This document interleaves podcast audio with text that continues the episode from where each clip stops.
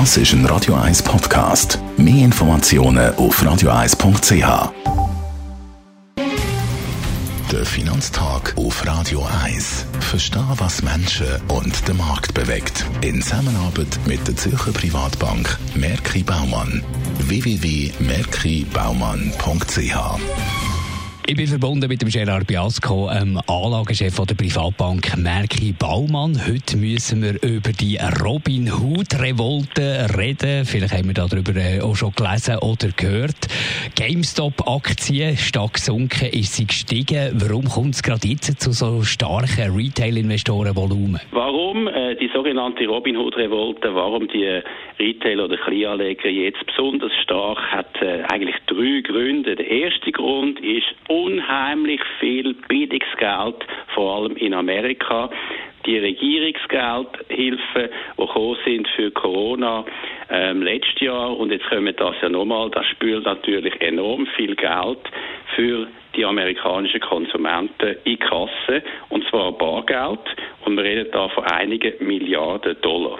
Der zweite Grund ist, und das ist auch typisch amerikanisch, letztes Jahr, vorletztes Jahr hat es eigentlich schon angefangen, dass man Handelsplattformen bekommen hat, also E-Broker, die für null Prozent Kommission Börsengeschäft ermöglichen. Und die haben sich natürlich in Amerika mit so viel Geld sofort starker Popularität erfreut. Und wir reden da von Kleinanlegern in der Anzahl, also wenn ich jetzt Robin Hood anschaue, fast 15 Millionen äh, dort drauf traden. Dann gibt es noch andere, E-Trade, Ameritrade. Also wir reden schnell einmal von 20, 30, 40 Millionen Anleger. Wenn die sich natürlich anfangen absprechen und dann noch so viel billiges Geld drum ist, dann kann einiges bewegt werden an der Börse. Der dritte Grund, ganz wichtiger Grund, die hat natürlich alle relativ wenig andere Möglichkeiten zum Anführungsschlusszeichen gamen und dann geht es natürlich schnell einmal in allen möglichen Aktien sehr stark hin und her.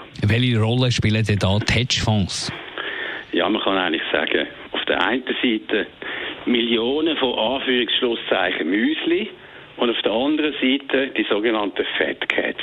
Das sind dann natürlich die grossen Hedgefonds, wo institutionelles Geld über Jahre, Jahrzehnte haben können ansammeln und die haben bis jetzt sich eigentlich miteinander austauscht, kommuniziert, genauso wie es jetzt Kleinanleger auch machen und haben von dort her bestimmte Wetten eingegangen, sogenannte Leerverkäufe, das heißt Aktien, vor allem von Firmen, die durch Corona-Ausbreitung benachteiligt sind, aus dem Einzelhandel zum Beispiel, Fluglinien zum Beispiel, die sind geschortet worden. Man verkauft sie also und die Idee ist, dass man sie dann später kann wieder billig zurückkaufen kann.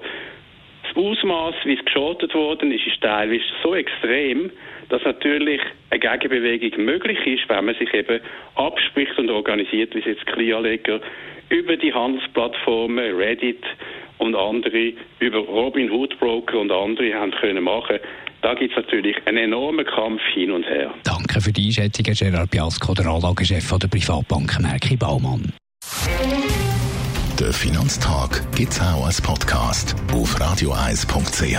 Präsentiert von der Zürcher Privatbank Merki Baumann. www.merkibaumann.ch